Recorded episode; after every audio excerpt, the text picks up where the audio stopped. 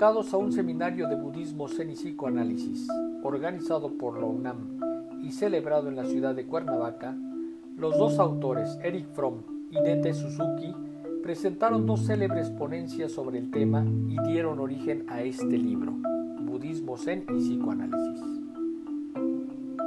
En la primera parte, que corresponde a la intervención de Suzuki, se enuncia la primera pregunta del budismo zen, que consiste en formular algo tan simple como saber si las cosas están bien tal como están.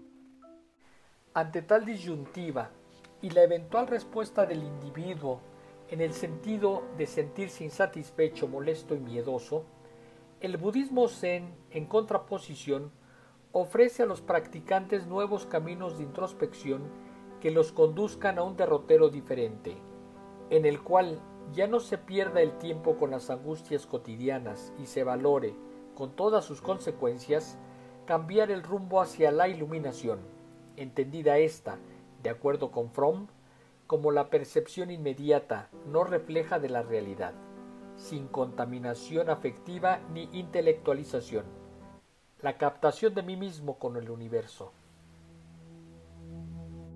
Suzuki afirma, el método Zen consiste en conocer el objeto mismo y verlo desde dentro. Conocer la flor es convertirse en la flor, ser la flor, florecer como la flor y gozar de la luz del sol y de la lluvia. Mientras que el científico occidental observa y analiza la flor desde fuera, la disecciona y acaba con su vida, el budista zen la preserva y disfruta. El hombre occidental vive sujeto de la ciencia y la necesidad de tener más bienes materiales, y se encasilla en una carrera hacia un círculo vicioso donde nada es suficiente.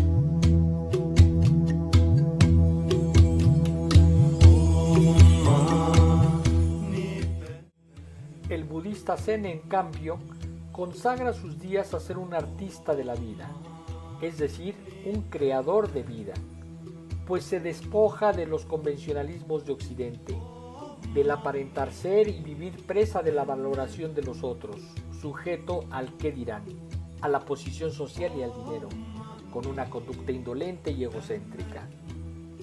El budista Zen ha salido de su prisión y se ha convertido en un artista de la vida, un hombre dueño de sí mismo y fiel a sí mismo.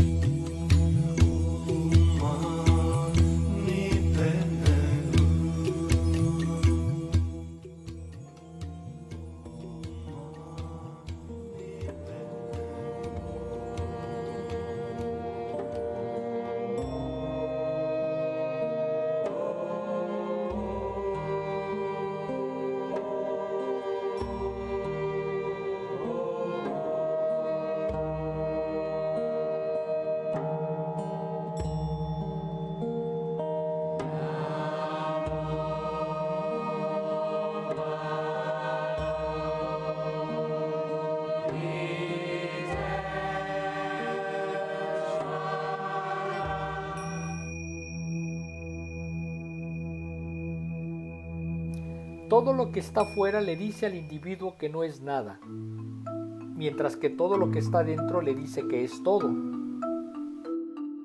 Al perder la vehemencia por el poder, el budista zen es apacible, discreto y lleno de humildad. Pero se abre la siguiente interrogación. ¿En qué momento cruzan sus caminos la filosofía zen con el psicoanálisis? Y la respuesta es sencilla. Cuando el autoconocimiento de la práctica psicoanalítica lleva al paciente a una mejor comunión con el entorno, o mejor dicho, con la realidad, comienza una etapa de sanación. Aquel paciente que logra ver, entender y convivir con los fantasmas del subconsciente sufre una transformación emocional y ética que le permite superar sus demonios interiores y le restablece una capacidad de amar. Comienza a desprenderse de sí y piensa en el otro, es decir, renace su espíritu compasivo. En paralelo, y con una filosofía diferente, el budismo zen lleva al practicante a desarrollar la propia conciencia, la propia capacidad de amar, hasta tal punto que se trascienda la propia envoltura egocéntrica y se llegue a una nueva armonía, a una nueva unidad con el mundo.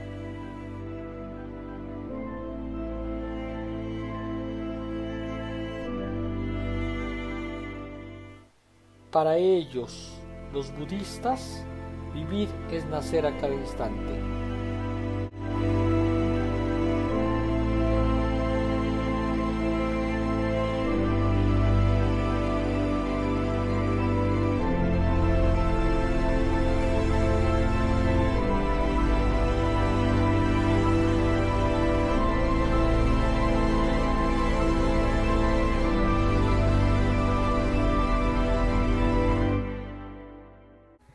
Eric Fromm nació en 1900 y murió en 1980.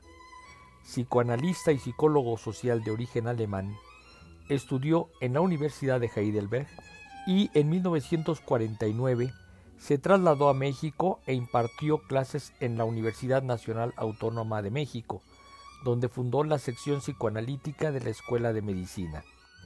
De su vasta obra, el Fondo de Cultura Económica ha publicado el corazón del hombre, Ética y psicoanálisis, La revolución de la esperanza, Marx y su concepto del hombre, Budismo, Zen y psicoanálisis, entre muchas obras. Quédate en casa leyendo.